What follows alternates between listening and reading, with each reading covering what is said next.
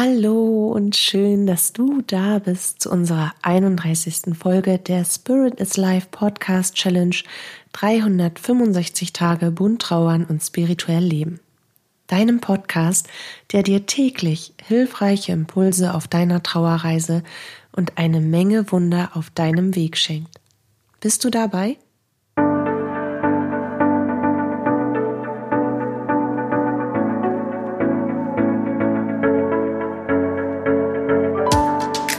Mein Name ist Katja Höniger. Ich begleite dich mit unserer Podcast-Challenge unter dem Hashtag für immer im Herzen auf deiner persönlichen Trauerreise und ich spreche mit dir über die bunten Themen von Trauer und Spiritualität. Heute möchte ich mit dir darüber sprechen, ob du das, was dir gerade passiert, die Art und Weise, wie deine Seele auf ihrer Trauerreise geführt und begleitet wird, für Zufall hältst oder dir der geistigen Führung deiner Seele, deines Ich bewusst bist. Kennst du die Sätze? Das war doch nur Zufall. Das sagen viele Leute, die an keine höhere Macht, an kein großes Netzwerk, an geistigem Leben oder an ein Leben nach dem Tod glauben. Ich selbst bin sowas von der absolut felsenfesten Überzeugung, dass es keine Zufälle gibt, dass ich schon fast dazu geneigt bin zu sagen, ich weiß, dass es keine Zufälle gibt. Doch das kann ich nicht tun, denn ich kann den Beweis nur aus Jahren der Erfahrung bringen und dies eben noch nicht mal auf Papier, sondern nur in wiedergebender Worte der vergangenen Belegbarkeit. So wie es mit allen Dingen der Geistigkeit ist, mit allem, das keiner festen, anfassbaren und offensichtlichen Materie unterliegt. Und obwohl ich selbst schon so viele Menschen getroffen habe, die das, was ihnen als Fügung der Dinge geschehen ist, als puren Zufall abtun, hatte ich genauso die Möglichkeit, eben diese Menschen teils nach Jahren wieder zu sehen oder wieder zu hören, wieder zu lesen und festzustellen, dass es ihnen ein großes Bedürfnis war, mir mitzuteilen, dass sie verstanden haben, dass es keinen Zufall gibt weil sich die Dinge, die wir erfahren, auf teils so mysteriöse und präzise Weise ineinander weben, dass ohne das eine das andere nicht sein konnte. Und das wiederum war für mich wieder ein Beweisstück auf meiner Liste für die geistige Führung, für einen höheren Plan. Wie steht es mit dir? Glaubst du an Führung oder sind Zusammenfügungen unterschiedlicher Wege, die zu einem großen Ganzen führen, einfach nur Zufall für dich? Um das für dich herauszufinden, auch herauszufinden, wie man selber zu dieser Frage steht, kannst du eins ganz einfach tun. Schreibe dir wirklich große Erfahrungen, Steps, Ereignisse, Entscheidungen, die du getroffen hast und und so diese Wow-Dinger deines Lebens auf und vollziehe den Weg zurück. Gerade diese in Anführungsstrichen Glückstreffer und das, was einige eben Zufall nennen, die solltest du besonders anführen und markieren. Als würdest du das Feld von hinten aufrollen. Was musste geschehen? Wen musstest du treffen?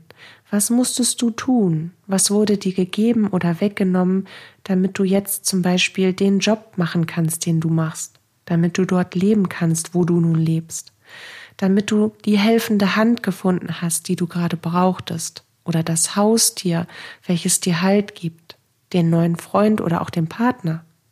Verstehst du, worauf ich hinaus will? Nimm dir einen Ist-Stand deines Lebens und roll den roten Faden von hinten auf, wie du dorthin gekommen bist, Schritt für Schritt. Und beachte dabei bitte unbedingt, die Begegnungen, die Hilfen, die Geschenke und Verluste, die diesen Weg beeinflusst und vielleicht sogar erst möglich gemacht haben, und schreib dies dann auf. Und dann umkreise alles, was du vorher vielleicht für Zufall gehalten hast, und denk noch einmal darüber nach. Spüre in dein Herz hinein.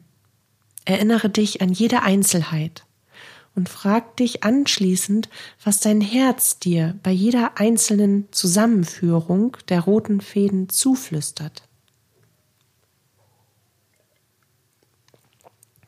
Ich kann dir das an einem Beispiel von mir selbst festmachen, an einem ganz elementaren.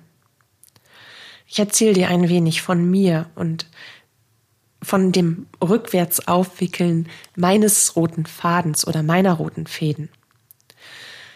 Als ich damals vor Anno Knack die Ausbildung zur Krankenschwester gemacht habe, waren einige Menschen, an dessen Meinung mir wirklich etwas lag, vollkommen dagegen. Die haben mir auch wirklich davon abgeraten oder mh, hm, sagen wir mal nicht unbedingt dazu beglückwünscht, dass ich einen wirklich sehr begehrten Ausbildungsplatz bekommen habe. Sie haben eben den Schichtdienst angeführt, familienunfreundliche Arbeitszeiten, schwere körperliche und mentale Belastung, wenig Zeit für den eigenen Sozialkreis und das persönliche Leben, Überstunden über Überstunden und so weiter. Aber ich hatte das Gefühl, ein richtig tiefes Empfinden, dahin, das tun zu müssen, als würde ich dahin geschoben werden. Ich hätte mich auch anders entscheiden können. Durch diesen Weg kam ich aber immer mehr in Berührung mit dem Sterben, was mich dann dazu brachte, mich zur Trauerbegleiterin ausbilden zu lassen und während meiner Zeit im Krankenhaus nannten sie mich, meine Kollegen und Kolleginnen auf Station, den weißen Engel. Vielleicht kennst du diesen Begriff. So nennt man Pflegefachkräfte, an dessen Seite übermäßig, so möchte ich es mal sagen, viele Menschen sterben. Aber im friedlichen Sinne. Menschen, die die Nähe dieser Pflegekräfte suchen, um dies wiederum als Brücke, als sanften und geborgenen Weg des Übertritts zu nutzen durch das hohe Sterben in meinen Diensten kam ich immer mehr in Berührung mit der Trauerbegleitung, aber natürlich auch mit dem Ausleben meiner Medialität. Manchmal drückten sie von oben einfach Übermittlungen durch an die Angehörigen. Noch am Krankenbett, vor völlig fremden Menschen. Aber es waren eben immer Menschen, die dafür offen waren. Nach einiger Zeit landete ich bei einer jungen Frau, die sterben würde. Ihre Mutter war täglich bei ihr. Wir sprachen viel über das Leben nach dem Tod, und als ihre Tochter dann mit gerade mal 19 Jahren starb, war ich da, um die Brücke zwischen den Welten zu bauen und auch zu übermitteln. Diese Mutter wurde meine erste Kundin. Und durch die positiven Einflüsse und auch dank meiner super Stationsleitung durfte ich im eigenen Ermessen meine Medialität immer wieder einmal offen in die Arbeit integrieren, in den Sto Stationsalltag quasi einfließen lassen, ohne mich verstecken zu müssen. Ich hatte sozusagen das Okay meiner Chefin. Daraus wuchsen viele zufriedene Menschen, die ich begleitete, bis ich mich entschloss, das zu meinem Beruf zu machen.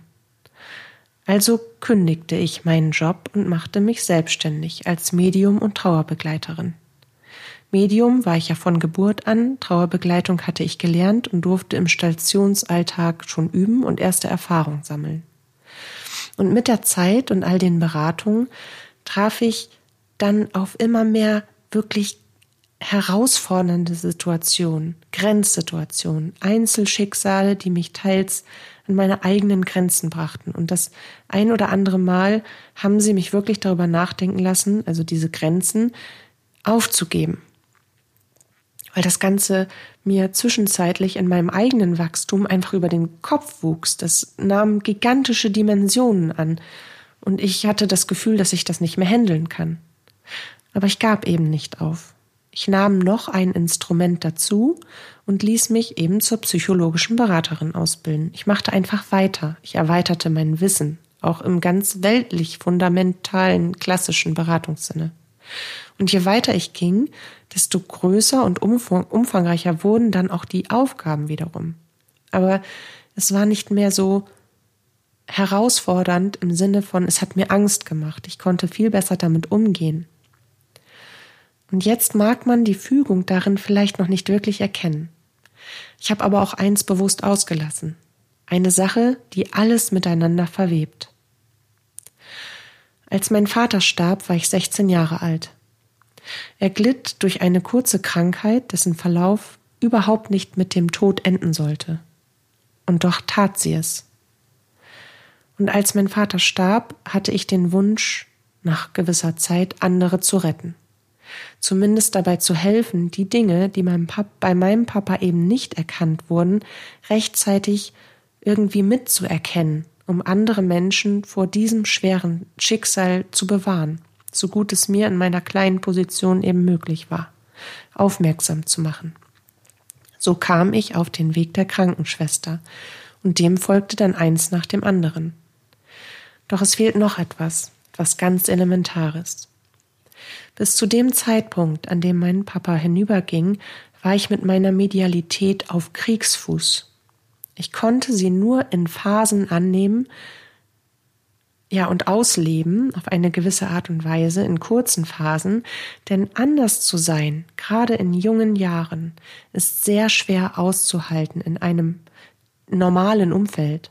Ich wäre so gern wie die anderen Mädchen gewesen, und ich wollte so gern dazugehören. Dinge zu sehen, die für andere unsichtbar blieben, und Geschehnisse vorauszusagen, die dann eintrafen, Menschen auf eine Art und Weise lesen zu können, ohne dass es ihnen bewusst war, und täglich mit Verstorbenen in Berührung zu kommen, die plötzlich neben mir und auch nachts an meinem Bett standen, das ist, das alles ist für ein junges Mädchen eine teils traumatisierende Erfahrung. Ich wollte das alles nicht und ich habe mich immer bemüht, es zu ignorieren. Was nicht geklappt hat. Natürlich nicht. Ich habe immer wieder Kontakte hergestellt, ich habe immer wieder Übermittlungen weitergegeben, weil ich nicht anders konnte. Dazu bin ich eben hier, um die Brücke zu bilden, um zu helfen. Aber wirklich annehmen, mich selbst in meiner Rolle als Medium, konnte ich mich erst, als mein Papa gestorben war. Dieses Geschenk hat mir seinen Tod gemacht, mich so anzunehmen, wie ich bin, mit all diesen verrückten Wundern, die so vielen Menschen helfen, selbst ein Teil des großen Wunders zu werden. Ohne den Tod meines Papas würde ich jetzt diesen Podcast nicht für dich aufnehmen und hätten auch all die anderen roten Fäden gar nicht erst meinen Weg gekreuzt. Dieser Podcast, und das klingt jetzt vielleicht vermessen, aber so kommt es gerade durch. Dieser Podcast ist möglicherweise einer der hoffnungsvollsten und hilfreichsten Wegbegleiter auf deiner Trauerreise. Für dich ist es wichtig zu verstehen, wie du dazu gekommen bist, ihn dir anzuhören. Wenn du dies nämlich für bloßen Zufall hältst, ist dir das enorme Ausmaß dessen entgangen, was dir hier gerade widerfährt. Deine Seele, dein höheres Selbst, brachte dich zu diesem Podcast, so wie sie dich auch zu jeder anderen Berührung mit der geistigen Welt, mit deinen persönlichen Wundern, mit deinen roten Fäden und Weggabelungen brachte. Unzählige Umstände wurden in präziser Weise zu einem exakten Zeitpunkt miteinander verknüpft, um dich sanft zu diesem helfenden, heilsamen und bewusstseinserweiternden Herzgeflüster hinzuziehen, das du in Form dieses Podcasts gerade hörst und an deiner Seite haben kannst, wenn du das willst. Und nur die Intervention deiner überaus heiligen Seele, deines lichtvollen höheren Selbst, konnte solche Ereignisse so mühelos produzieren. Wenn dir das bewusst wird, kannst du mit meinen Worten ganz anders umgehen kannst ihnen ganz anders lauschen und sie viel offener und intensiver in dir aufnehmen. Dein höheres Selbst ist in Gott zu Hause, in der Energie allen Lebens und voll und ganz darin eingebettet.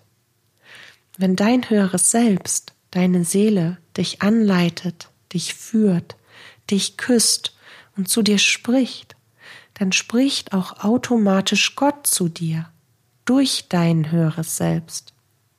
Du wurdest an diesen Punkt gebracht, weil das Universum, weil Gott weiß, dass du still um Antworten auf innere Fragen gebeten hast, um Hilfe, um Linderung des Schmerzes, um Heilung und Liebe, um eine Verbindung zu deinem jenseitigen Lieblingsmenschen. Und nun bist du hier. Und ich heiße dich herzlich willkommen. Und ich bin dir so dankbar, dass ich ein Teil deines Weges sein darf, wie kurz oder lang auch immer. Danke, dass du mir zuhörst und dir damit die Möglichkeit gibst, dir selbst zuzuhören und zu verstehen. Nun wünsche ich dir viel Freude, ich wünsche dir Staunen und Erkenntnisse bei der Übung mit dem roten Faden, nach dem Aufrollen und Nachvollziehen und ich wünsche dir vor allem auch ein tiefes Verständnis darüber, dass alles so kommt, wie es von dir selbst, deinem höheren Ich, deinem geistigen Ich geplant worden ist. Auch wenn du es als Mensch nicht sofort als Weg zu deinem Wachstum und zu deinem Besten erkennen kannst. Fühl dich fest von mir geknuddelt. Ich freue mich auf unser Wiederhören. Deine Katja.